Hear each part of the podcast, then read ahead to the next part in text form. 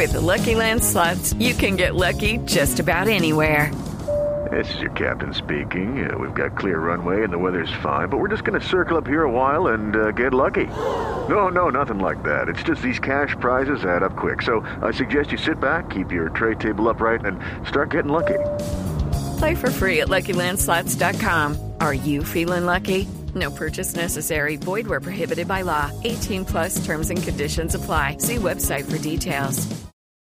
Resultados, análisis, protagonistas y todo lo que se mueve en el mundo del deporte. Blog Deportivo con Javier Hernández Bonet y el equipo deportivo de Blue Radio. Desde Rosario, en Argentina, había un pibe que deslumbró. Y antes que nadie se diera cuenta, se fue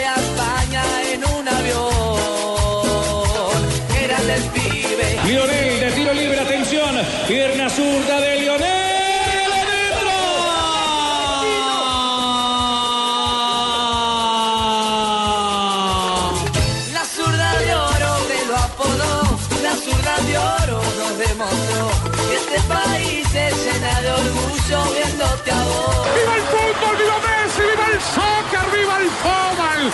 ¡Te amo, Messi! ¡Viva el soccer 10! ¡Viva el fútbol, monstruo! ¡I love you, Messi! ¡I love you, Argentina!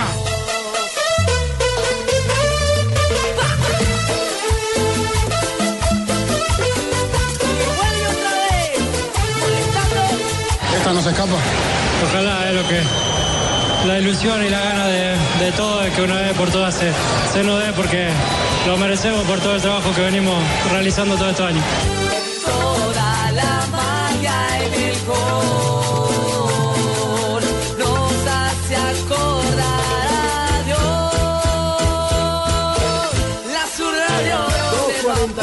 Grande, grande Blue, grande Blue, abrir con, con algo argentino. Qué homenaje. Tumberini, qué Ah, homenaje. Bueno, tumbe, te, tumbe, perdón, Juanjo, estoy confundido. Arrancamos Villeros porque, señoras y señores, hoy el que para muchos es el mejor jugador del mundo, para otros cuantos es el mejor jugador de la historia, está cumpliendo 29 años. Lionel Messi nació Messi. ¿Y ya? hoy hace 29 años en Rosario, Tiene- Argentina. Hoy cumple Tiene los dos 29 mejores años y ya tiene récord de un jugador que se retiró y que fue grande. Es verdad. Lo ¿Cómo que te parece? Mirá que hoy Sí, cumplen los dos mejores jugadores del mundo, A ver, eh, Leo Messi y Juan Román Riquelme. curiosamente Eh, Riquelme. El 10 el de Boca, el día. legendario 10 de Boca, eh, el de las... No, es eh, que son los dos mejores jugadores del mundo. Ahora, para Muchos lo consideran el mejor jugador en la historia de Boca por encima de Maradona inclusive. Lo que es, en la Argentina, ¿no? Lo que es un tremendo dato. Pero yo voy a empezar este programa y, de y una claro vez que lo es. Maradona jugó mucho menos que él. Yo voy a empezar este programa con polémica, señores. Voy a invitar a que la gente participe en arroba Blue Deportes. Y la pregunta es ¿Qué pasó, simple y después me la van diciendo cada uno de ustedes. Porque está polémico. ¿Messi es el mejor jugador de la historia? Jimmy. Bueno, yo no sé de la historia, hermano. Yo he visto mucho fútbol. No he visto pasar muchos jugadores de fútbol. Pero sí. ¿Sí? ¿Es el para mejor de la sí. historia? Sí. Fabio.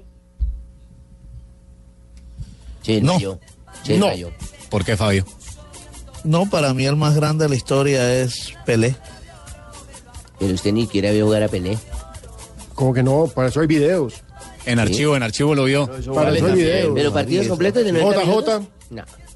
No, por supuesto, en esa época no había televisión. No, para mí Messi es el mejor del momento. Del tiempo. Mejor de este Del siglo, tiempo pero- presente. Pero, pero, pero hacer un- una comparación con, con- Eran otros momentos, era otro fútbol. Lo que pasa es que esas Yo comparaciones son supremamente contra- odiosas, Sachi, porque obviamente hay que generar un montón de contextos y alguien ve un video de hoy No en día igual, de Pelé y dice, no, pero eran unos lentos. Pero es que esos defensas lentos, que jugabas con una pelota que pesaba 5 kilos, esos defensas lentos, la, la más bajita te la pegaban en el cuello. Entonces también era otro tiempo, Sachi. Yo, yo quiero que miren algunos apartes del Mundial del 66 cuando a Pelé lo sacaron, pero a patadas del Mundial. Los portugueses lo molieron. Y lo, lo de Messi y lo que decía Fabio, son marcas, eh, lo que decía Jimmy, perdón, son marcas de un jugador retirado. Hay que, hay que esperar qué falta, qué más puede dar Messi, pero por lo que ha hecho ahora. Ahora, tengo ahí. que hacerle la pregunta inevitablemente al que Jimmy, está ¿quién es jugando Jimmy? de ¿Quién es local. Jimmy? Juanjo Buscalia. ¿Es. Messi el mejor de la historia? De la actualidad seguro, coincido sí, con, con- todos. Eh, ahora, de la historia, eh, yo prefiero quedarme con los contextos y con los momentos. Creo que Pelé fue en su momento. ¿Usted prefiere a Pelé? Maradona fue en su momento. No, no, no, para nada. Para nada. Pero lo que pasa es que la verdad lo vi muy poco. Lo pensó, y- no, se tomó su tiempo para pensarlo.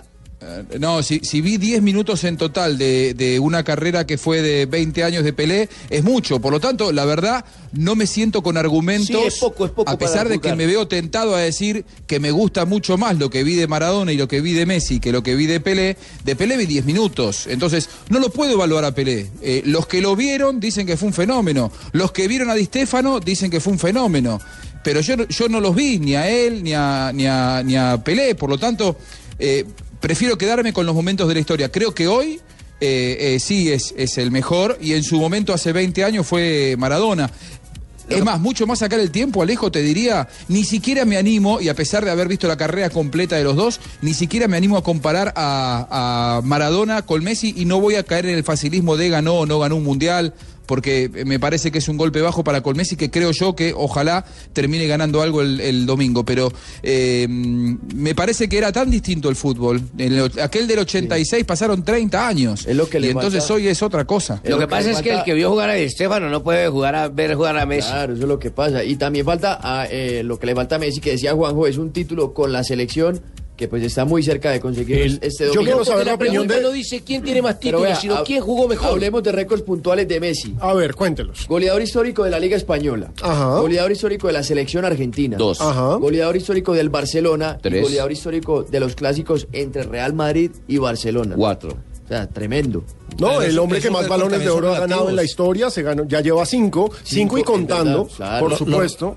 Digamos que en Los de distinciones, goles siempre serán relativos, ¿no? lo que pasa es que, Jota, Porque es que la- depende también del número de minutos, en los rivales que enfrentes, Claro, los partidos que, que- que es jugues. lo que porque cualquiera si usted puede compara los goles de Batistuta por minutos jugados, es mucho más que Messi. No, y yo quisiera supuesto. saber cuántos balones de de oro tuvieran Maradona o. Pelé si hubieran jugado en Europa.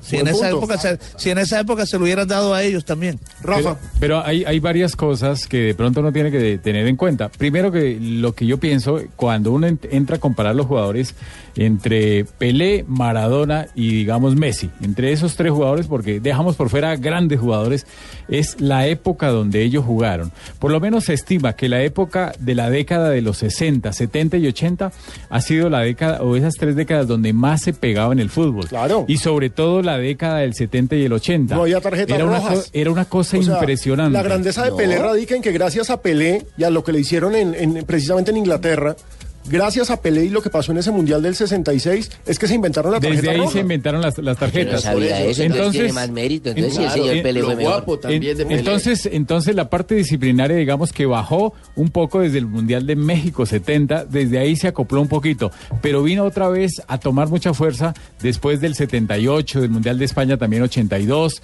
y se incrementó mucho en México 86.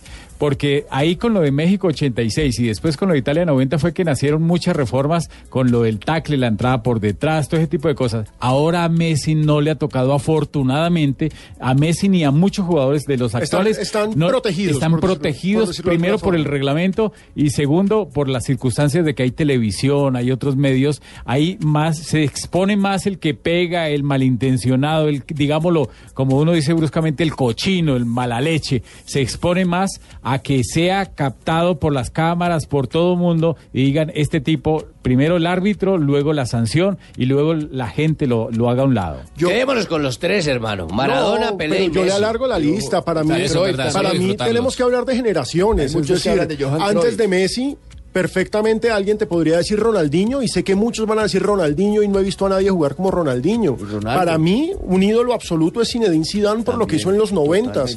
años ayer. Exactamente, es decir, este es un El mes de cracks. Es un mes de cracks. Ronaldo, por Dios, el mejor delantero que yo haya visto. Pero por Dios, es decir, siempre hay que comparar. Incluso me parece absolutamente injusto eh, hablar de Messi y no hablar de Cristiano Ronaldo, que es otro fenómeno sensacional, por más de que mucha gente le parezca O del fantasma Ballesteros. No, hermano. No. Ya la embarró. Ya la embarró. Íbamos tan bien, íbamos tan bonito. Lo cierto es que yo creo que antes de, de- de generar las comparaciones, es bueno destacar, y me encanta la actitud de todos, que en últimas somos muy agradecidos por vivir en una era en la que podemos disfrutar a un jugador como Messi. Totalmente. Y somos muy, muy agradecidos los que alcanzamos a ver a Maradona que hemos también. tenido aquí, al Pío Valderrama. Por Dios. Y sin saber que después de Messi venga otro jugador o esperemos 20 años para verlo. Es que, Es esas- cierto. es que eso no es fácil. Es cierto. Ahora, que por No, supuesto... pero no creo que podamos esperar tanto. Yo ya Tranquilo, Guaso. rato, yo creo que usted me puede ver ahora en el otro semestre, ¿me puedes ver? ¿En dónde? En Te Chico. voy a, te voy a, en Chico Fútbol Club, sí. te voy a regalar un pase Ese puede que ser el jugador que tribuna viene, Rafa. En Tunja, el jugador que ya Sí, floreció. sí, sí. Se llama Watson Rentería. Claro, ¿no? de Colombia. Usted es contemporáneo con Messi también. Por eso, ya, ya yo nací. Para que me Señores, lo cierto es que hoy es el cumpleaños de uno de los mejores jugadores de la historia, del que para muchos es el mejor Ese jugador del rótulo mundo. está bien. Uno de los mejores. Y hay que celebrarlo porque el fútbol merece estas celebraciones. Póngame la música de Messi.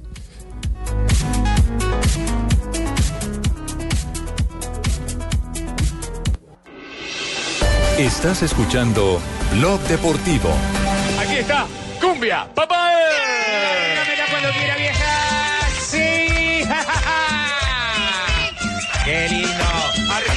La mano los católicos romanos. Arriba la mano los católicos Qué buena canción. romanos. El que no hace palma es hijo del diablo. Inri, Inri, Henry, Henry, Inri. Henry, Henry. Francisco primero, te quiere el mundo entero. Juanjo, Argentina vuelve a llegar a una final, la tercera consecutiva después de haber perdido la final del Mundial, de haber perdido la final de Chile 2015, y esta pareciera ser la tercera es la vencida, porque aunque obviamente yo entiendo que no te gusta hablar de ese fa- favoritismo, Argentina es la favorita frente a Chile. Sí, sí, a ver, Argentina tiene a Messi que se le hace en la manga que a cualquier eh, entrenador del mundo le gustaría tener. En eso creo que coincidimos todos, porque un partido cerrado, como creo yo que va a ser el domingo, te lo puede abrir Messi. Ahora, eh, Argentina tiene muchísimos problemas con las lesiones. Sabés que hoy estaba haciendo un recuento. Eh, ahora Di María parece que podría llegar a estar recuperado y se enfrenta al dilema del Tata Martino si ponerlo en una pierna o no ponerlo. Recordemos que en la última final de Copa América se le desgarró en el primer tiempo. Es un jugador muy, muy explosivo, Di María. Tiene afuera Augusto Fernández, a Di María, a Lavesi, a Gaitán y a Pastore. Cinco futbolistas, los cinco son de mitad de cancha hacia adelante. Si vos ves que en una lista tenés 23, dos son arqueros suplentes, más cinco lesionados, tenés 18 jugadores. El resto de los cinco jugadores que te quedan son defensores, mediocampistas de recuperación y lo único que te queda si Argentina necesita hacer un cambio ofensivo es el Kun Agüero. Ya lo hiciste entrar al Kun Agüero, se te lesiona algún otro y tiene que entrar Maidana, que es un marcador central. No tiene jugadores Argentina para el domingo, Pero, fuera de, Juanjo. de los, de, los, de los titulares, ¿no? Pero así tuviera solamente los 11 y no tuviera ninguna sustitución, Argentina es mejor equipo que, que Chile sin ninguna duda. No sé si mejor equipo, tiene mejor nómina. Tiene mejor Pero mejor nómina. equipo lo puedo discutir. No, para mí no es mejor A mí equipo, me Rafa. parece, a mí me parece que hasta el momento y Sachin, Jonathan, eh, Jota Chile y tiene- Fabio Chile tiene también les pido su en opinión. todas las Lo que pasa es que uno mide al mejor equipo no solamente porque juegue bien, sino porque gane. Claro, porque Sí, gane. Claro. Yo tengo Porque seis- ese es el objetivo principal. de Chile en los dos últimos partidos como colectivo ha sido muy interesante, Sí. Jota. Tengo 600 No, si mil fuera razones para pensar que no puede medir solo es por los mejor. resultados, Rafa. ¿Cómo, cómo? Si nos vamos solo a los resultados, uno, uno diría Argentina es superior a todos, ha ganado todos los partidos y punto, pero, pero otra cosa son los enfrena- enfrentamientos. Colombia era mejor equipo que Chile cuando llegó a enfrentarlo. Sí, pero pero Por pero, Colombia Pero está, va a jugar tercero y cuarto puesto y el otro va a jugar la final. Entonces Por lo que eso, yo significo no es que puede- no no, Sí. no no porque juegue más bonito y juegue mejor tiene que No, uno pero- decir pero que- Jota, que es mejor. Pero, Pero Jota, basado en eso, tampoco decir que Argentina es mejor. Es decir, es una opinión que estamos basados en algo y cada quien tendrá los argumentos suficientes para, para corroborar lo que dice. Yo creo que en este momento Argentina es más que, que, que- Sí. que Chile y es el Yo favorito para igual. ganar esta Copa América. Sí, y sabés que los números lo avalan. ¿Cómo me esto cae que bien, marcamos, Claro, los, los números es lo lógico. En, en el último año se enfrentaron tres veces. Todos nos quedamos con la- el festejo, porque además estábamos ahí, de los chilenos en el Estadio Nacional de Santiago. Aquel partido terminó empatado 0 a 0 en Ajá. 120 minutos. Y lo que Después se definió por penales. Chile Eh, nunca increíble. Le, Chile nunca le ha ganado a Argentina por Copa América. Es por- 20 por Copa derrotas América. y 6 empates. Nunca, porque claro, Sí. el del Bueno, siempre hay una primera vez, 0-0. prepárese. Después de aquella final, Fíjate después de que aquella Colombia tampoco había enfrentaron. perdido con Chile y perdieron. Eh, Es Peckerman verdad, nunca es- había es perdido verdad, con. Colombia y perdieron. Me, me, este, ¿Cómo se llama el jugador de ustedes? El que promueven. James. James Rodríguez, desde que empezó a titular, nunca había perdido y perdieron. Entonces, ¿qué pasa? ¿La estadística para romperla? Bueno, pero no creo que esta sea Es la verdad. en esa final. Yo creo que ganar. Ahora también hay que tener en cuenta una Yo cosa, en el último año, fuera de esa Copa América que terminó empatado 0 a 0 el partido, jugaron por eliminatorias en Santiago, Argentina le ganó 2 a 1 y se midieron hace 10 días por Copa América y también ganó Argentina. Por lo tanto, más? más allá de- del- del halo victorioso que tienen los chilenos, de los últimos 9 puntos, Argentina le ganó 2 y le empató el restante. Por Es lo cierto. tanto, eh, le ha ido bastante bien esta selección argentina en partidos siempre muy cerrados, pero generalmente le ha ido bien contra Chile. Es cierto, el candidato es Argentina, por supuesto el defensor del título es Chile y los dos últimos partidos de Chile frente a México y frente a Colombia lo avalan. Pero quiero que retomemos unas declaraciones porque hoy, como bien lo señalaba Tumberini, hoy también está cumpliendo años eh, Juan Román Riquelme. Es y monstruo, Riquelme habló esta mañana en Fox Sports, Juanjo, sobre Messi y fue absolutamente elogioso. Pero me parece supremamente importante esto que dijo sobre el liderazgo de Messi en la selección argentina. Yo pienso que sí, que- porque creo que a los compañeros les transmite una seguridad muy grande tenerlo y creo que debilita a los contrarios. ¿no? Creo que si el contrario jugaría contra Argentina y Argentina no tendría Messi, se animaría mucho más, confiaría mucho más en el equipo que tiene. Creo que hoy Messi te da, hoy a la selección argentina le está dando eso, ¿no? El contrario lo respeta demasiado, no lo ataca tanto. Creo que a él el contrario lo admira y lo respeta mucho porque creo que no vemos que le peguen grandes patadas, grandes choques, y eso pasa por la admiración que le tienen. Se pelean los jugadores cuando termina el partido para ver quién le cambia la camiseta. Sí, son cosas que le pasan a muy pocos futbolistas, y bueno, tenemos la suerte de que sea argentino, ¿no? Así que ojalá que lo podamos aprovechar al máximo, que el equipo pueda sacar mucha ventaja y que el grupo sepa de que cuando lo tienen en la cancha, que lo tienen muy claro, Argentina es favorita y saca mucha ventaja. Juanjo, básicamente plantea Riquelme que sin Messi Argentina ya se habría devuelto a su país, que ya habría fracasado en esta Copa. ¿Tú cómo ves esas declaraciones? Eh, a ver, Argentina le ganó a esta selección chilena sin Messi, y, le, y le ganó bien. Yo no, no coincido tanto, pero bueno, ¿cómo discutir de fútbol con un fenómeno, con un genio como, como Riquelme? Pero yo no coincido. Me parece que eh, Argentina tiene otros grandes futbolistas que en todo caso eh, hasta dan un plus cuando no está Messi. Eh, Argentina le ganó a Colombia como visitante en esta eliminatoria sin Messi. Eh, ¿Cómo soslayar la importancia de Messi cuando está en la cancha? Es un fenómeno. Pero creo que Argentina tiene otros buenos futbolistas que, que han sacado la cara. Y creo que esta Copa América ha servido como confirmación de eso. Argentina eh, pasó la primera fase de, de esta Copa América. Me dirán eh, los, los contras sin jugar contra nadie o sin brillar. Sí, pero la pasó Tranquilo prácticamente sin jugar Messi, ¿no? Coincido Claro, con y, vos, y- y con muy poquito de Messi. Coincido es con más, vos, voy a decir una cosa, voy a romper una cábala. Tumberini, vos te vas a poner contento. Yo creo que Argentina gana el domingo. ¡Qué bien, Juanjo! ¡Te este estamos momento. recuperando! 2 o 3 a 0, Eso creo yo. 2 o 3 a 0. Alejo, Esa es la palabra que necesitamos de un argentino comprometido, Tumberini, ¿viste? donde pierdan queda para el 21. Fabio, ojo. Es un partido en el que se puede perder. donde llega a perder Argentina. Ojo, Fabio, que ya Juan José comprometió. Alejo. Dime. Una, una, una pregunta, ¿cuánto hace que un campeón de Copa América no gana todos los partidos? Buena Uy, ese es un gran dato los ha ganado todos. Pregúntale JJ, qué maravillosa pregunta la suya. Oye, vamos a ponernos a Colombia investigar no porque no recuerdo. Colombia. Colombia en el 2001. 2001. Pero. después 2001, no hizo nadie por eso. Desde, sí, desde- desde el 2001 en solo- Colombia. Ah, pero es que en No esa solo final no fue Argentina, sino que no le no ningún estuvo... gol.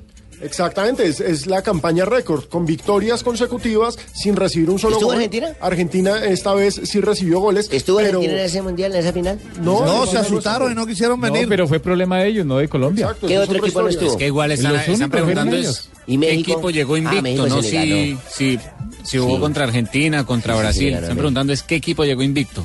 Eh, Colombia. Colombia. Invicto no, con puntaje Pero perfecto. con el Invicto han llegado Claro, muchos. Sí, con puntaje Sí, claro, pero haciendo referencia a lo que dicen, a lo que está diciendo él por ahí que no vino Argentina. Brasil. No, esa no es la pregunta. La pregunta es qué equipo Yo- llegó yo lo invicto. dije, pero es que me estaba no solo invicto, no, No, solo no invicto, sino porque invicto, se puede llegar invicto empatando. La, la pregunta es. ¿qué equipo de Copa América ha, ha- ha sido campeón con el 100% de los puntos? El último fue Colombia, antes de eso, por supuesto, en los años en los años 60, 70, Con incluso de Ramiro 40. Córdoba. Sí, Argentina, sí. Brasil y Uruguay solían Uruguay, ganar esos todo. campeonatos de forma derecho, es decir, ganando el primer partido al, al último. Pero mi punto es, estamos hablando mucho de Argentina y ustedes no ven posibilidades en Chile. Yo te pregunto, Fabio, porque me- tú también das como favorito Argentina. Fa- eh, Fabio, Chile me parece que ha mostrado en los Sí, dos mire. últimos partidos el equilibrio que no le vimos en la primera ronda, por ejemplo. Claro, claro, claro. Y, y- y además yo creo que Pizzi ha demostrado ser inteligente, porque él llegó intentando cambiar algunas cosas a su estilo. Él dijo, no, no, pero con esto, esto no lo puedo hacer. Yo, yo más bien tengo que aprovechar la, la memoria de este equipo y, y entonces fíjese que cambió un poco y, y estamos viendo a un Pizzi muy, muy San Paoli. para, por- para acomodarse a lo que tiene, eh, sí, para acomodarse a lo que tiene este Chile.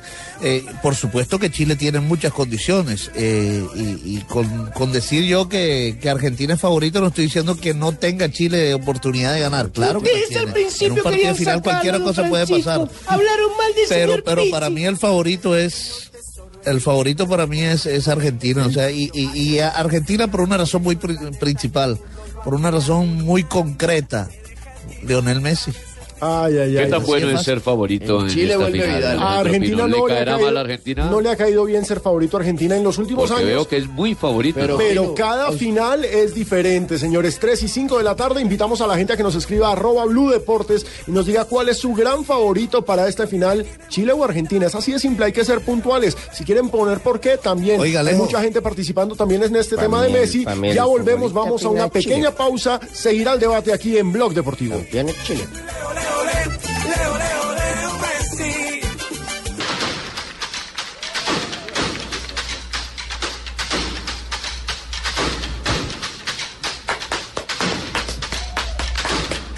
Tres y 10 de la tarde seguimos aquí en Blog Deportivo y con Zapolín tenemos que hablar de una Pucha, ¿van a hablar de particular. pintura, correcto? Claro que sí, pero es que hay una rueda de prensa que hoy eh, dieron los dirigentes de la Conmebol y las más altas autoridades del fútbol sudamericano y de esta Copa América para desmentir rumores, señores. Ustedes estuvieron allí y me parece bien importante que hablemos de esto porque a lo largo de las últimas semanas se ha hablado que Estados Unidos se quiere quedar con la Copa América y hoy el señor Domínguez, presidente de la Conmebol, dijo no, la próxima Copa América es en Brasil en 2019 y se acaba el tema. Punto.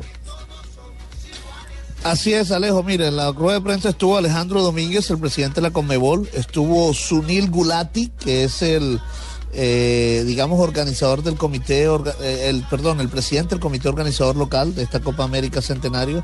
Y también estuvo el señor eh, que es el presidente de la CONCACAF. Él se llama Víctor Montagliani. También estuvieron allí. Mire, eh, eso importante, dice que no, que la Copa América próxima se va a hacer en, en Brasil, eso ya está confirmado. Eh, pero también se hicieron cosas muy interesantes, se dijo cosas muy interesantes como para acabar con este rumor. La primera pregunta de la rueda de prensa fue que hay de cierto que a partir de ahora queremos tener una rueda de prensa igual en donde esté, una, una Copa América igual en donde se integre la CONCACAF y la CONMEBOL. ¿Y Domínguez dijo que en este momento no, que no era posible en este momento, que por supuesto, eh, gracias al fútbol estaba abierto a todas estas posibilidades, pero, pero en este momento no. Y Sunil Kural di- dijo algo muy importante y dijo, mire, nosotros no podemos hacer una Copa América así, por una razón muy sencilla. Estados Unidos, por ejemplo, él como presidente de la Federación de Fútbol de los Estados Unidos, pertenece a la CONCACAF. Y al nosotros participar en un torneo de Conmebol, no nos avala la FIFA para que nos presten a los jugadores. Y la mitad de los jugadores de nosotros juegan en Europa, así que no tendríamos equipo competitivo para estar en un torneo de eso. Y habló también de, de la importancia del torneo de la Copa de Oro.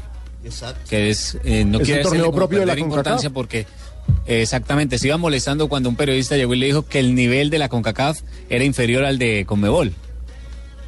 Pero pues, ¿qué vamos a hacer si es cierto? Sí, es cierto. miren, ¿Cómo, se van a exponer, cómo se van a exponer otra vez otra goleada Esto fue lo que dijo así? Barbarita Domínguez ¿Yo? sobre la próxima Copa América. La Copa América vuelve al continente, es decir, vuelve al Sudamérica, a la Conmebol. Bueno, antes que nada decirles de que nosotros eh, tenemos un calendario establecido. Ya tenemos la próxima Copa América, se va a celebrar en, en Brasil. Así que eh, creo que en función del calendario muy, muy corto plazo, eso es lo que tenemos. y reitero que estamos siempre abiertos a, a proponer, a escuchar y a trabajar en conjunto. Así que desde el punto de vista del compromiso, estamos aquí, creo que las tres partes vamos a coincidir que estamos para desarrollar el fútbol y, y si este es un escenario factible, por supuesto que sí es factible para siempre. Ahora, es bien importante esto porque, por supuesto, el músculo económico de Estados Unidos y de su organización y sus clarísimas intenciones de empezar a quedarse con el negocio del fútbol están ahí. Pero la Copa América es de la Conmebol y punto. Eso Sí. es muy importante que lo haya Alejo, aclarado eso no cambia de dueño. Ahora, desde el punto Pero de vista reglamentario, todo lo la- que dijeron... el- Dale, dale, Jonathan, dale vos. Dale, dale, Juanjo, dale, dale. dale. no, lo que quiero- no tú, no tú, no. No tú. Cortavos, no, cortavos, viste cuando te ponías de novio que eras joven. Bueno, eh, cortavos, no, cortavos, cortavos, no, cortavos. No, lo que digo es que más allá de todos los, los, los argumentos que dieron que pueden ser válidos a nivel reglamentario, hay otra cuestión que es que los celos y las relaciones entre Colmebol y CONCACAF por lo menos en la previa de la Copa no eran los mejores, porque desde Colmebol veían que CONCACAF quería acaparar el certamen, y de hecho cuando se inició el certamen, desde CONCACAF empezaron a decir, a partir de ahora todas las copas se van a jugar en Estados Unidos, lo cual es, considero yo, una falta de respeto para nuestro continente, porque eso es considerar que no tenemos países aptos para organizar un- una competencia de 16 o 12 equipos, como lo hemos hecho durante 100 años, y por otra parte es eh, querer quedarse con un negocio de manera deliberada. Por lo tanto, más allá de todas estas cuestiones reglamentarias de FIFA o no FIFA, si tienen ganas realmente y si se ponen de acuerdo, lo pueden solucionar. El tema es que no tienen ganas porque los dos quieren quedarse con su negocio particular. Esta Copa América fue una Copa América por conveniencia, pero evidentemente el matrimonio se termina disolviendo. Quiero agradecer a mi amigo Víctor Montigliani, a toda la gente de CONCACAF, a todas las personas que trabajan en CONCACAF, a todos los dirigentes. Quiero hacer lo mismo con mi amigo Sunil, agradecerle a Sunil, a toda la gente de US Soccer. Quiero hacer lo mismo y lo propio con la gente del OC, con Jay. Sé que hicieron un enorme trabajo. No fue fácil porque este tipo de desafíos eh, exigen un alto compromiso y mucho, mucha dedicación. A toda la gente que trabaja ahí. Por supuesto, quiero agradecer a los dirigentes de Conmebol que han depositado nosotros su confianza, que han hecho un gran esfuerzo por venir y representar a cada una de sus nacionalidades aquí. A toda la gente que trabaja conmigo y con nosotros en Conmebol. Quiero agradecer, por supuesto, a los jugadores, a los dirigentes y quiero agradecer a toda, a toda la hinchada, a toda la gente que acompaña a sus equipos por ese hermoso comportamiento que, que han tenido a lo largo de todo este tiempo. Y por supuesto a ustedes, medios de comunicación aquí representados hoy, a los que están fuera del país hoy transmitiendo este, este mensaje tan importante, porque a través de ustedes como damos a conocer eh, las relaciones y los resultados de nuestros eventos deportivos. Jonathan, usted tenía la palabra, pero es clarísimo. Se le agradece a la CONCACAF, pero ya, nos reunimos cada 100 años nada más. Alejo, y eso es importante porque si usted mira en las zonas mixtas y en los diferentes espacios, todos los que dirigían a la, a la prensa era gente de CONCACAF. O sea, la logística como tal era pura gente de CONCACAF, gente que trabaja en la MLS. Pero algo importante que dijo Domínguez es que se superaron las expectativas en cuanto a asistencia, en un promedio de 45 mil personas por escenario. Entonces, que en la parte de asistencia fue un éxito. En eso sí están felices. ellos esperaban Claro, un promedio de 30 mil nada más. Fabio, pero ellos no- esperaban 30 mil personas por partido y mire cu- cuántos terminaron yendo. Pero lo que hablo de la seguridad, porque eso fue un desastre. Sí, se metió todo el mundo. Pero más allá de eso, yo quiero que analicemos bien ese dato de la cifra, porque es que una cosa es hablar de promedios de 45 mil en los estadios de Sudamérica, que en general los estadios de Sudamérica son de 40 mil espectadores, y estamos hablando de estadios taquilla. de fútbol americano que tienen todos de 60 mil a 80 mil sillas. Es otra cosa. Es, Es otro ese es el ejercicio, Alejo, mire, porque, porque se están, se- o sea, se tienen estadios y se está teniendo una asistencia del 60% de la capacidad del estadio. En la Copa América de Chile el porcentaje, el, el promedio fue de 20 mil asistentes por juego, que es casi el 50% de la capacidad de los estadios. Y es que no creo que, yo creo que si uno mira Pero los fíjese los que 10 el países de Sudamérica, si uno mira, Fabito, de los 10 países de Sudamérica, el único que podría acercarse a esa cifra de espectadores podría ser Brasil. Y eso es algo bueno para medirlo en tres Brasil. años. Porque el resto, eh, y eso que hay unos cuatro países, digamos como Uruguay, como el mismo Ecuador, Bolivia, No, Chile. que, que, o- que en no, que los no, estadios, es los estadios de. Chile, Pero- es decir, el son único, son el- único que- era el, el estadio Alejo. nacional, pero el resto eran unos estadios pequeños. pequeños. Son pequeños. Pero Alejo, fíjate que el presidente de la Federación Norteamericana dijo eso, dijo, nosotros hubiéramos podido hacer la Copa América en los estadios de la MLS, que tienen un promedio de 30 mil personas por capacidad para 30 mil personas. Pero entonces iba a quedar mucha gente por fuera, por eso optamos por ir a los estadios de la NFL. Pero uno de los ítems que ellos tienen es el precio de la boletería, haciendo referencia a que mucha gente viene de Sudamérica, donde el valor de la moneda que ellos manejan es inferior. Por eso ellos dicen que es un éxito está. total la asistencia. No, claro, es que no se puede negar, aunque se haya visto. ¿Cómo les, gusta, ¿Cómo les gusta mostrarnos que tienen más que nosotros, no? A ellos les Ay, encanta. ay, pero y entonces. Les encanta. nosotros nos gusta mostrar que tenemos la- más que ustedes. Nunca he visto Sí. película porno hecha por argentinos. No. Tenemos algunas, ¿eh? Oiga, Después le voy a mandar algunas, y la gringo. Y la noticia, la noticia de esta rueda de prensa la entregó Alejandro Domínguez. Eh, porque esto también eh, se prestaba para dudas. Primero, eh, dijo Domínguez que solicitaron al comité organizador de la Copa Confederaciones un cupo más para que el campeón este pudiera asistir a la, a la Copa Confederaciones y le dijeron que no. Entonces, a raíz de eso, Alejandro Domínguez dice que le pasaron a la UEFA una solicitud para jugar un partido este mismo año, el campeón de esta Copa América Centenario con el campeón de la Eurocopa. Todavía no han recibido respuestas, pero esperan que sea positiva y que se juegue este año. Aclarar ese punto, creo que, que- que es muy importante. Primero de todo, decir de que eh, Argentina o Chile, cualquiera de los que mm, el domingo resulte campeón, va a tener un título oficial. Sobre la segunda pregunta, decir si va a poder participar en la Copa Confederaciones, se lo he planteado a, a FIFA y la verdad hay una limitación es que, que ya está planteado y se había aclarado previo a Chile de que el campeón de esa copa es la que iba a representar a Sudamérica ante el campeonato del- de la Copa Confederaciones. Sin embargo, quiero darte un tercer punto que hemos invitado a UEFA, le hemos desafiado a un partido, eh, el campeón de esta Eurocopa con el campeón de la Confederación, con la Copa Centenario, a jugar, a, a jugar un partido este año para ver quién es el campeón de las dos copas. Estamos esperando esa respuesta. Señores, 3.20 de la tarde, hay Copa América Centenario. Recordemos, mañana la selección Colombia jugará frente a Estados Unidos y ya vamos a hablar de Colombia, pero la final será el domingo. ¿Cómo fue que ¿Qué sabemos del arbitraje? Rafa? El árbitro de la final es Ever López. La semana pasada yo Para mí el decía, mejor árbitro de la final. es, el mejor árbitro de Sudamérica en este hermano. momento por su seriedad. Es drástico, sí, pero a veces uno necesita de ¿Qué ese tipo de árbitro, Rafa? árbitros. ¿Qué árbitro? ¿Qué persona? Sí. ¿Qué amigo Ay, no, no, no, no. No, se lo encontró. amigo, pues de la No, no, no, tuvo la oportunidad de dialogar y, Claro. y, y- y se lo encontró esa tarde. Hoy. Claro, hoy saliendo de la rueda de prensa del Hotel Westin ahí en Times Square, don Sachin se lo encontró con, con Ever López, se tomaron fotos y todo. No, no, y, y- y sabe, y sabe una cosa. una foto, ¿no? ¿qué lindo. hace? Pues la Qué No, no, emoción. Y, y aquí yo por lo menos lo, lo molesto que es el, el cascarrabias, pero él es así, pero en la cancha. Y es más, aparte de que eh, cuando él se enoja por cualquier situación y muestra alguna tarjeta o sanciona alguna falta, eh, me cuentan que a los 30 segundos busca al jugador por- o se lo encuentra y le dice alguna cosa que lo hace reír. Entonces, ese- Gargamel. no, no, no, eso es manejo de grupo. personaje. Totalmente. Con, con Sachin quedó muy sonriente. Que le quedó Ah, muy bien. 3.21, Qué linda ya relación, volvemos. Sachin. Ya volvemos a Blog Deportivo para ver si se me calma. Pues pucha, Sachin va a tocar enderezarle los rodillos cuando vuelva. Mientras tanto, les cuento que Zapolín es la pintura que te da más cubrimiento, rendimiento y color. Por eso visita www.pintaresfacil.com y descubre lo fácil que es pintar. Pues pucha, Zapolín, la pintura para toda la vida. Le voy a echar color rosadito, diga Sachin.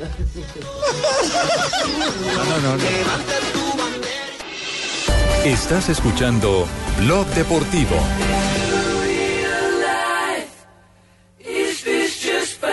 Fantasy? Caught in a landslide. No escape from 3.24 de la tarde, escuchamos Queen en Blue Radio ¿Qué es eso, porque hermano? la reina se va de la Unión Europea. Gran Bretaña deja la Unión Europea, es la noticia del día en el mundo, tiene tambaleando la economía, pero también tiene tambaleando el fútbol. Claro, eso tiene implicación en el fútbol. Pero Recordemos mucho, que a pero- partir Pero sobre todo porque dejan de jugar los comunitarios como comunitarios. Es Entonces que ese es el punto. todos. Eso es fundamental. Para la Premier League lo que se viene es complicadísimo porque en la Premier League puede jugar cualquier jugador que represente a la Unión Europea.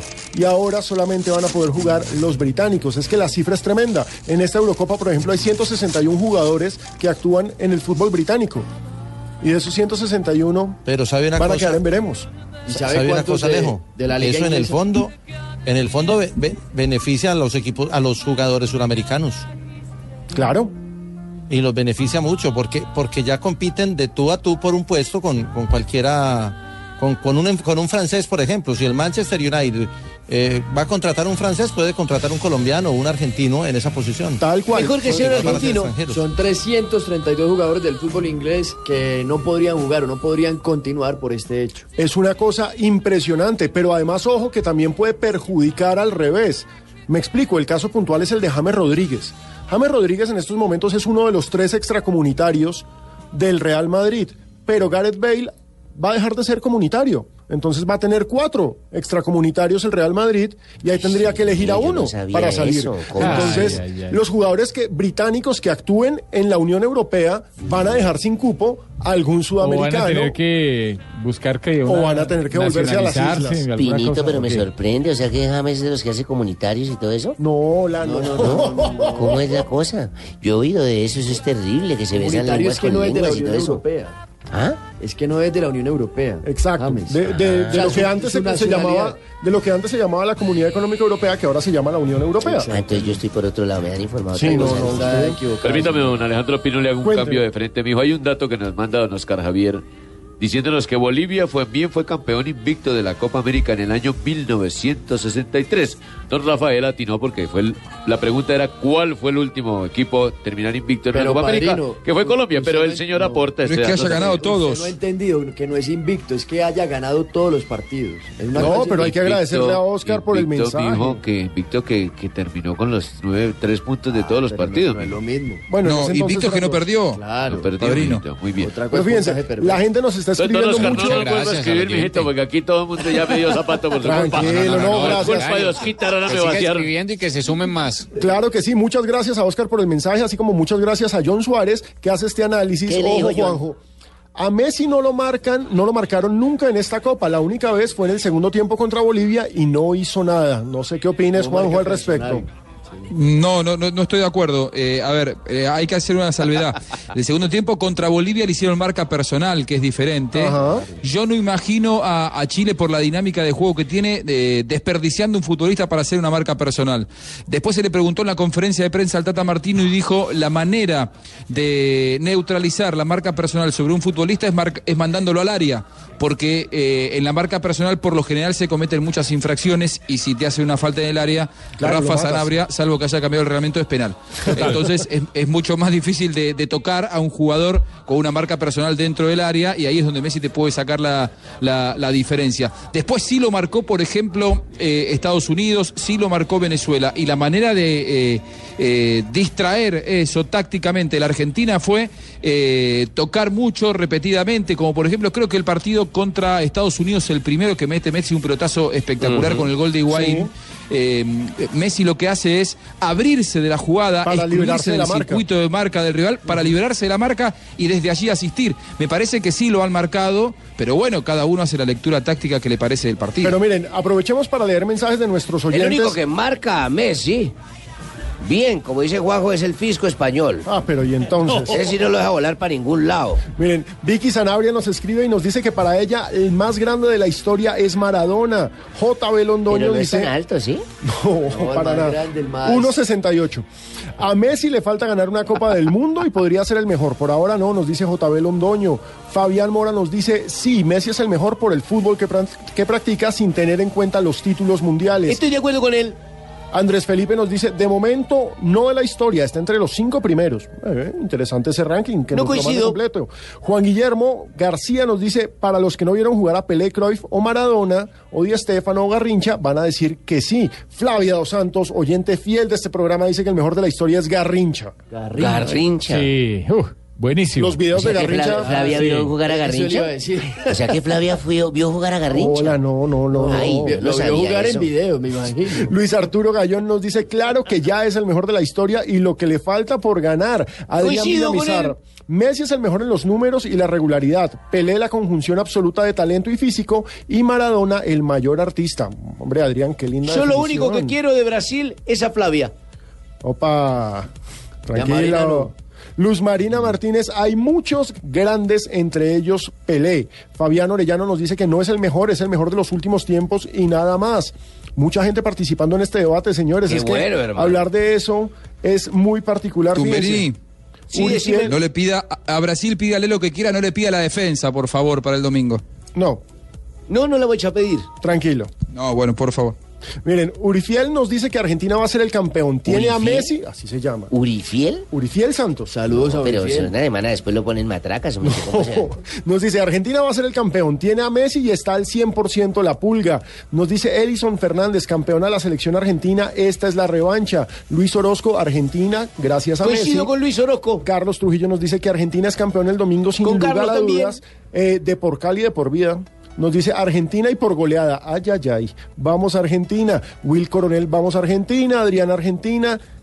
Hombre, Coincido mucha gente va por que Argentina. Mucha gente va con Argentina, Tumberini, no lo puedo creer. Mucho, ¿Qué mucho, pasa? mucho. Una persona que está haciendo que sea Claro, porque acaban de eliminar a Colombia. Entonces, Julián Farfán dice es el que efecto. Messi no es el mejor de la historia. Le falta mucho para igualar a Pelé, Beckenbauer, Maradona o Ronaldinho, verdaderos campeones mundiales. Adriana Búscame que Lancheros. diga que gana Chile. Va- voy a buscar a quien dice que, que gana que Chile. Adriana Lancheros nos dice que Messi merece la copa en su selección. Sí, ya es hora. Argentina no.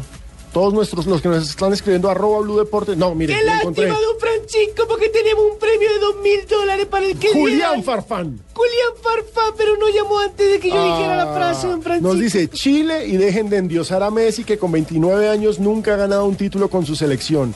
¿Cuál es la diferencia que hace? Ay, ay, ay, ay, ay, ¿Qué es lo que dice el señor, mijo? ¿Cómo se llama? Julián Farfán A ver, don Julián. dice, el favorito es Chile. Y dejen de endiosar a Messi que con 29 años nunca ha ganado título con su selección. Eh, olímpicos. Olímpicos. Juegos Sí. Olímpicos y también sub-20, no sé. Sí, claro, campeón Sub-20 mundial. también. Sí, sí, sí. Claro. Sub-20 claro olímpicos, sí. pero nunca de mayores. De mayores no, pero bueno, esperemos. Esa es la deuda. Elkin Polo nos hace una muy buena aclaración y es que la salida de la, del Reino Unido, de la Gran Bretaña, de la Unión Europea, tiene efecto hasta dos años. El problema va a ser realmente en dos años, pero en estos momentos hay un limbo jurídico para los jugadores y eso es bien interesante. Lo que va a pasar de ahora en adelante es bien interesante. Lo cierto es que ya son las 3.32 de la tarde. Vamos a las noticias, ya regresamos. Síganos escribiendo arroba Blue Deportes. El limbo, edúquenme, ¿qué es esa vaina del limbo? El limbo es una figura eh, filosófica que nos habla de la nada. Estar en la nada es estar en el limbo. O sea que la vieja de ayer no me dio nada. No, no le dio ni limbo.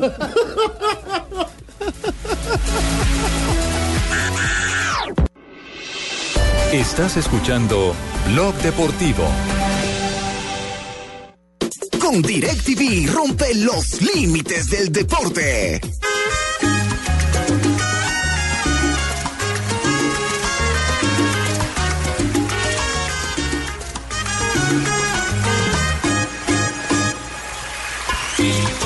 43 de la tarde, seguimos aquí en Blog Deportivo y ponemos la música, el himno de Cali, porque Joana. ¿Pero porque hoy es viernes o por qué? No, porque hoy es viernes y porque hoy Joana estuvo con nuestra mayor esperanza de medalla de oro olímpica. Joana, ¿cómo te fue hoy con Caterina Ibarwen?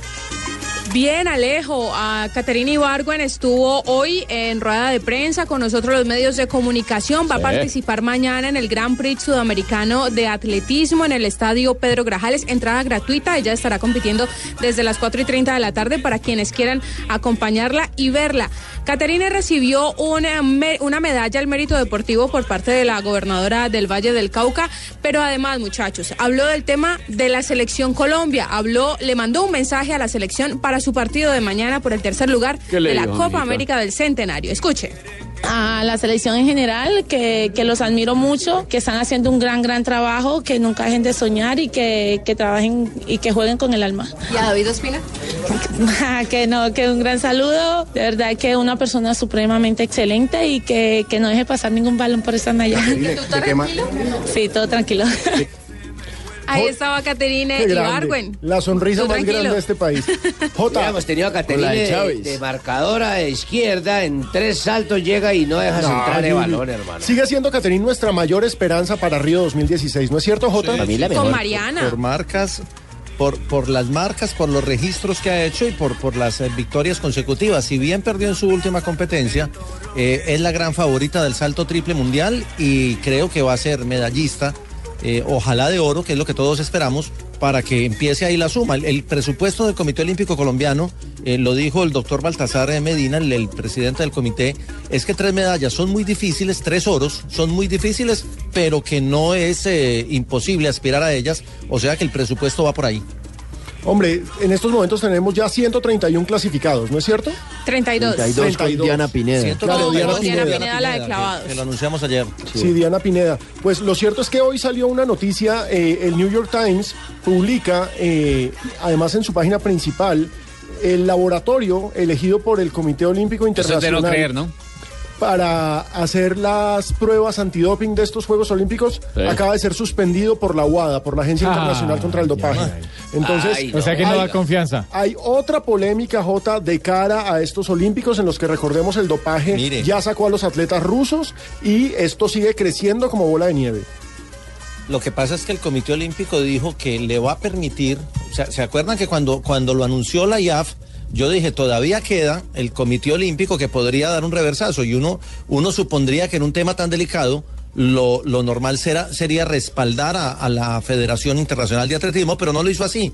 Ha dicho que los atletas rusos que no hayan sido eh, descubiertos con doping o que no, no hayan presentado ningún positivo podrían estar. Lo que yo creo es que el Comité Olímpico Internacional está tratando de salvarle los trastos a eh, Elena Isinbayeva.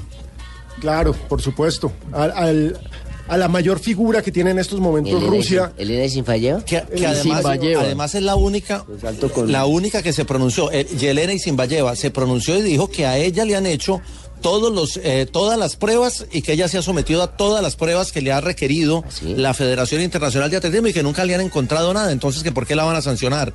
Y creo que esa declaración fue la que, la que cambió La que el, orden de las cosas en el Comité Olímpico Internacional. Lo cierto es que Isinbayeva, para los que no la ubican muy bien, es la saltadora con garrocha, es la reina absoluta de esta disciplina. Reina por los dos lados, ¿no? Una que se agarra Es uno hermosa, es muy linda. ¿Sí? Una que se agarra un palo y vuela para Literalmente. Exactamente, es- que lo es- apoya con el piso y vuela. es Oiga, la- Rafa. De las Sí. mejores deportistas en la historia. Cuéntelo, Fabito. Sí, y, y hay otra reina que le manda un saludo aquí a usted porque, bueno, mañana juega nuestra selección Colombia. ¿Sí?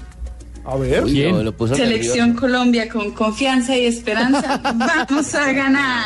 ¡Vamos! Esa es la sal que le echan a las elecciones. Aquí la tiene Fabito Muy al lado. bien. Epa. La sal es otra cosa. La llevan a todos lados. Hágame el favor, no, no, no le diga Un eso. de le reconoce la voz, ¿no? Vieran la sonrisa de Rafael Sanabria en estos La próxima momentos. vez avisa y lo Solo la filmamos. mía, pues, solo No, la yo mía. también no, estoy feliz sí. con el saludo Se de puso rojo, se puso rojo. 3.47 Solo de la tarde, todos los olímpicos van a estar aquí en Blue Radio, La por próxima supuesto vez ahí lo recordemos, grabamos. también los va a transmitir Caracol Televisión en su señal por TDT, los olímpicos van a estar espectaculares, van a ser una marca histórica para Colombia. Bueno, mientras tanto yo te cuento que si te perdiste algún comentario de esta sección deportiva, con la alta definición de DirecTV no te perderás ningún detalle de tus deportes favoritos. Llama ya al numeral 332. DirecTV te cambia la vida.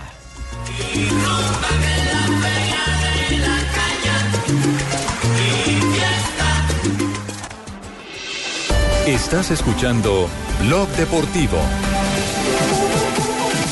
3.53 de la tarde y vamos a una ronda de noticias en Blog Deportivo. Joana, ¿qué pasó en la Vuelta a Colombia?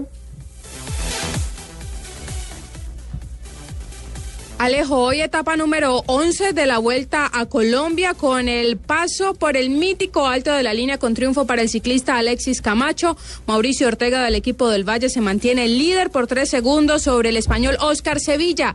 Mañana la jornada saldrá desde Ibagué, llegará a Bogotá y el domingo se definirá el campeón de la Vuelta a Colombia 2016 con un circuito en la capital Que Colombia. es mítico, Duckerman. Que es esa vaina de mítico. Es que hace parte de la mítico. mitología. Que hace parte de la mitología. o sea, Histórico. es muy glorioso histórico.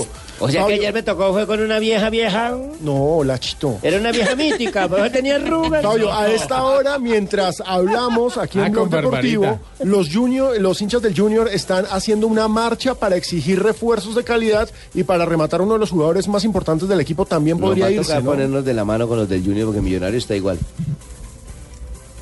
Sí, eh, sí, lo más posible es que, mejor dicho, Guillermo Celi se va a ir del Junior de Barranquilla. No esta joda, temporada. compa, ¿y esa vaina por qué? Eh, Bueno, porque es un buen jugador y merece ir al fútbol europeo. Recuerden que había una oferta del Ludogorets de Bulgaria. El mismo Celis descartó esa oferta.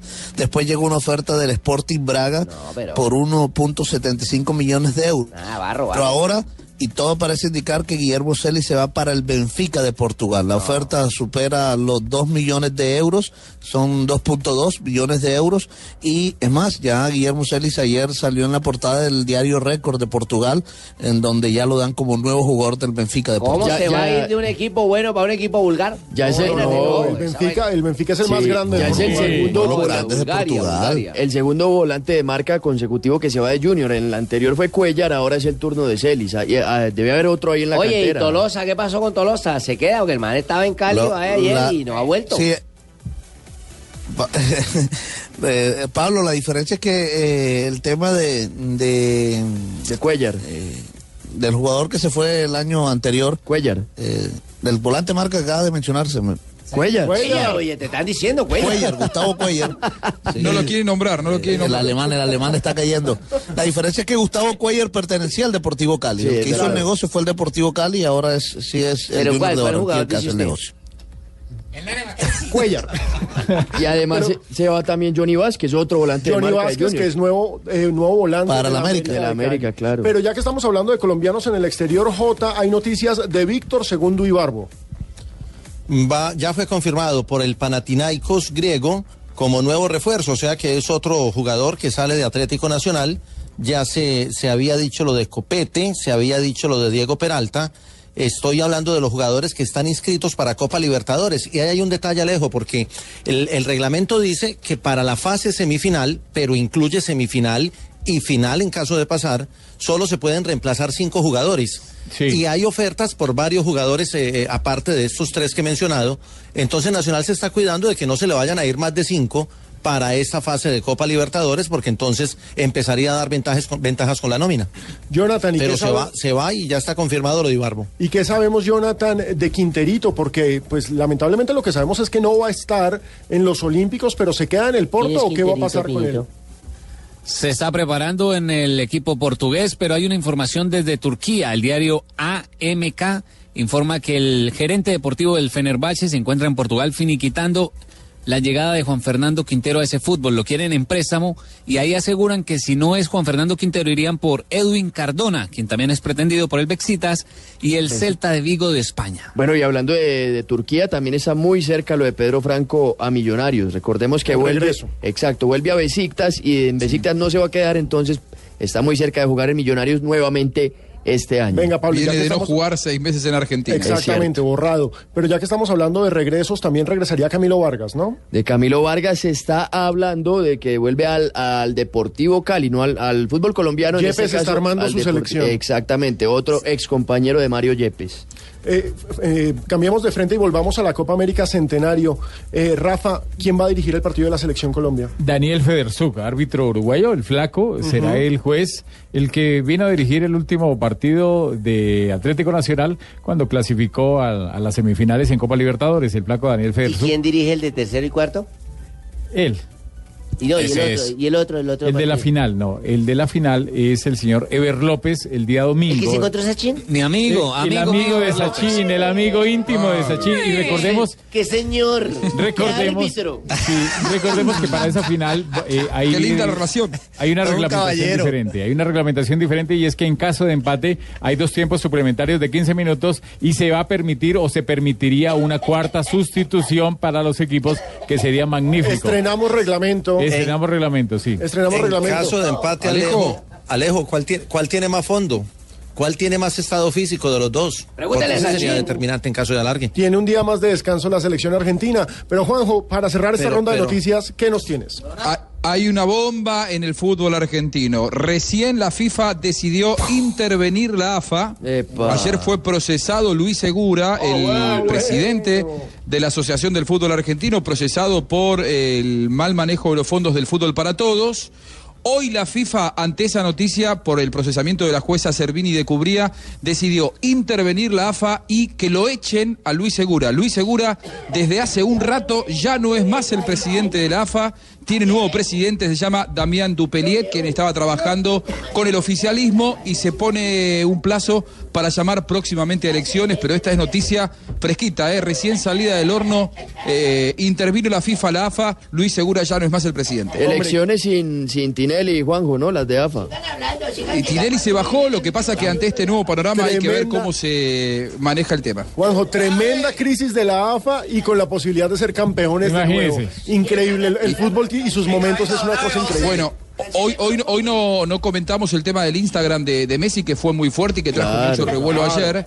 Fue un poco premonitorio de esta intervención de la FIFA diciendo los dirigentes de la AFA son de terror, hacen todo mal porque tuvieron una eh, demora de más de dos horas en el aeropuerto.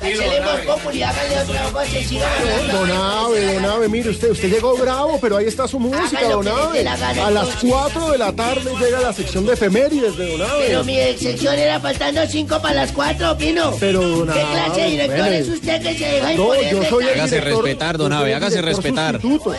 El interino. eso, ¿Usted sabe de qué horas me mato yo haciendo mis efemérides echando mula? No, Don Ave, cuénteme. ¿Sabe cuánto cacumen gasto yo en esta mierda? para No poner- le diga Don Ave, cuénteme, cuénteme. ¿Qué le voy a contar si ya lo contaron ustedes?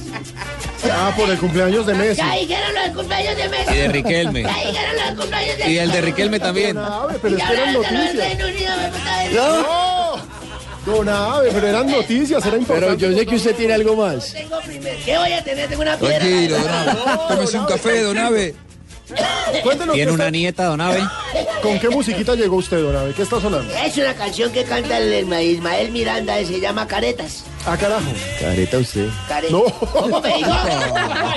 ¿Cómo me digo? No, Pablo, respete a los mayores, hola. Cuerda rota.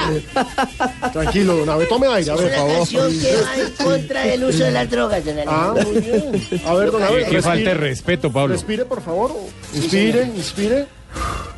Si no hubiera ido al Barbarita Café Gourmet de Doña Barbarita ayer no estaría tan tranquilo. Qué buen café ese, ¿eh? El mejor café de Un Bogotá. día como hoy, en el 2010, un 24 de junio, el Reino Unido terminó el partido más largo en la historia del tenis. Mientras se emputaban el avión de Wimbledon. Mientras disputaban. No, disputaban. Eso. En el Wimbledon, el tenista estadounidense John Nice. No, John Isner. Isner. John Isner, eso. Y el francés Nicolás Mamut No, Mahut. batallaron durante 11 horas y Mahut. 5 minutos.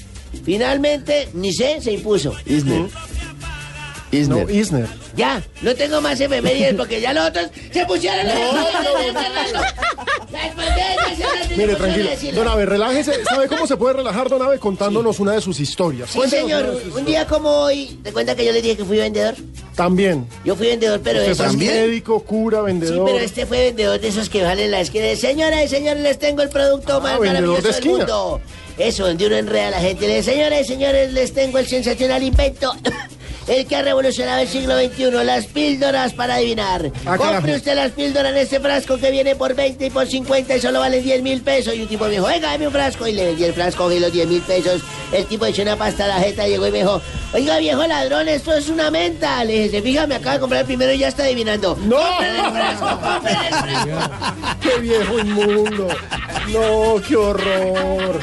Hola, mami. No, Don Ave, respete. 4 y 2 de la tarde. Esto es Blog Deportivo. を Hombre, Pino, qué alegría, hombre. bienvenido a Blog Deportivo como siempre. Saludando muy especialmente hombre. a mis colegas de Blog Deportivo. Mañana empezaremos con la transmisión de la Eurocopa. Claro que sí, mañana tenemos Eurocopa. Desde la una y media de la tarde estaremos al aire. Croacia, Portugal. Qué partidas, hombre, qué partidas. Empiezan los octavos Todo el mundo de final. esperando un Cristiano Ronaldo recuperado después de los dos goles. Y ojo con Rakitic y Modric en Oiga, Croacia. Rakitic. Oh, hola, le gusta.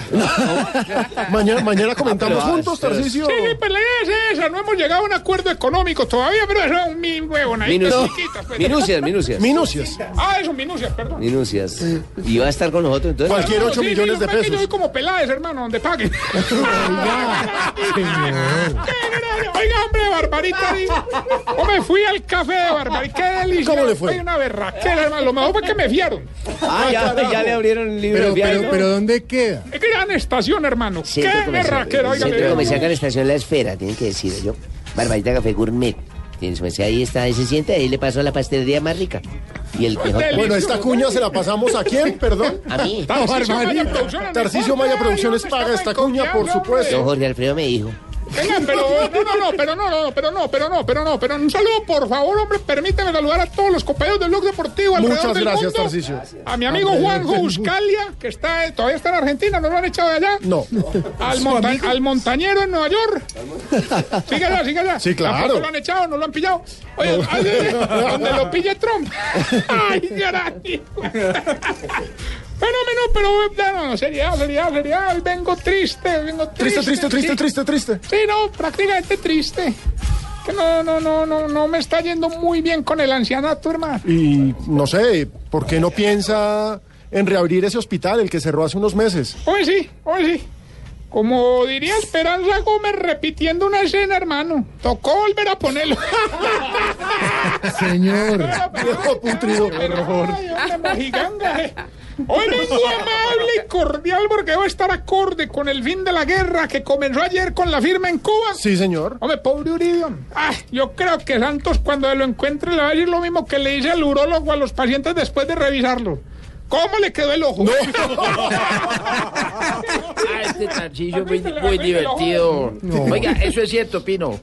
El pobre Uribe debe estar sintiéndose como, como, como Ricardo Rego. ¿Y, y por qué como Ricardo? Ah, porque el proceso de paz lo tiene bien cabezón. Ay, ya, hola, dejen la joda, dejen de estar peleando. Y mejor empecemos este viernes como lo empezamos todos los viernes. Su merced, ¿se acuerda que comenzamos con los chistecitos? Comenzamos con chistecitos. ¿Tiene chistecitos? No, su merced, yo soy más mala, yo me tiro todos los chistes, oiga. Eh, a ver, eh, Ah, yo sí los presidente. entiendo. Presidente, un chiste. Eh, a ver, hombre. ah, eh, hoy, hoy sí estoy de humor. A ver. Eh, A ver. Vamos a ver. Tenía unos por aquí muy buenos. Eh, Este, este. por A ver, presidente. Eh, un tipo le dijo a otro, es que ah, mi novia me dejó una nota en la nevera y es que me voy porque esto ya no funciona. Y, y llevo una hora revisando la nevera y enfría normal. ¿Qué tal? Bueno, ¿no? Pues sí está bueno, está Mejorando bueno, está cada día más. Vamos, Pinito, Pinito. No, no, no, por favor, ¿Sí? Santiago. Eh, no, es que yo no. Venga, chiflamicas. A ver, chiflamicas. Pero ustedes, ¿por qué lo dejan afuera? Es que no, no, es que sean guaches. Don Santiago, muy amable. Huele maluco. me pasó en la casa, me dijo mi mujer, amor, ¿te gusta mi disfraz? Y le dije, uy, sí, amor, te ves muy bonita de vaca. Yo no, soy un dálmata. Ay, qué horror. Yo tengo chiste para el día de hoy. Ahorita les paso enseñando los últimos catálogos que me llegaron de Yambal. ¿Ah, sí, verdad? Con todos los accesorios, sí, señor. Póngale cuidado a este chiste. Una rata tenía cinco raticos y se le comieron uno. Y se puso muy triste. ¿Tú te pondrías triste si te comieran un ratico? Oiga. Oiga, general. Sí, porque Qué era para, vulgaridad. para- No, es, se le comieron una ratica. entonces- Qué vulgaridad. ¿Malú no tiene chiste? No, la yo soy mala también. Pero sí uno sabe mucho yo. Pino, adviértale. salvar esta, güey. ¿Cómo te parece, hombre, que se encuentran dos amigos? Y le dice una, eh, ¿qué hubo, MW? ¿Cómo va? Ah, bien, hermano. No, es que te pasó, hombre, que estaba hablando. Ah, no, hermano, es que ayer estuve hablando con un amigo que tengo en Cali. Eso no es nada. Yo ayer hablé con un amigo que tengo en Nueva York. Ah, sí, pero es que vos tenés teléfono. No, Tarcisio, Está muy malo. Yo tengo otro, Don A ver, a ver, A ver. la mica. Eh, yo tenía un problema audicular, ¿se llama? Auditivo. Eso, audicular. Entonces mi mamá me dijo, ay, hijo, ¿por qué vienes ebrio? Mamá, tú me dijiste, embriágate. Le dije, abrígate, imbécil. Y un tipo le dice, hola, guapa, ¿cómo estás? La vieja no le ha hablado. Nena, no sé, ¿tienes teléfono? ¿Sí? ¿Me lo dices? Tengo teléfono. Todo es expectante aquí. La W, usted no ha echado chiste. Hola, W, un chiste, ¿Toca echar chistes? Claro, hoy es viernes de chiste. Bueno, viernes de chiste. Vamos a ver, a mí no me salen muy bien, pero aquí va uno. ¿Domina el inglés? Le dice, claro. ¿Cómo se dice pan? Dice, bread. ¿Cómo se dice qué? What. ¿Y panqueque? Bread what what. A mí lo que me gusta es que podemos echar chistes hasta las 5, pero no, titulares no me sé titulares. Ah, aprovechemos, aprovechemos que no llega Jorge Alfredo, hermano. No, señor, aprovechemos. ¿De qué sé yo? De fútbol, por ejemplo. Nadie ha hablado esta semana. Nadie. Aquí no se habla casi nunca de fútbol.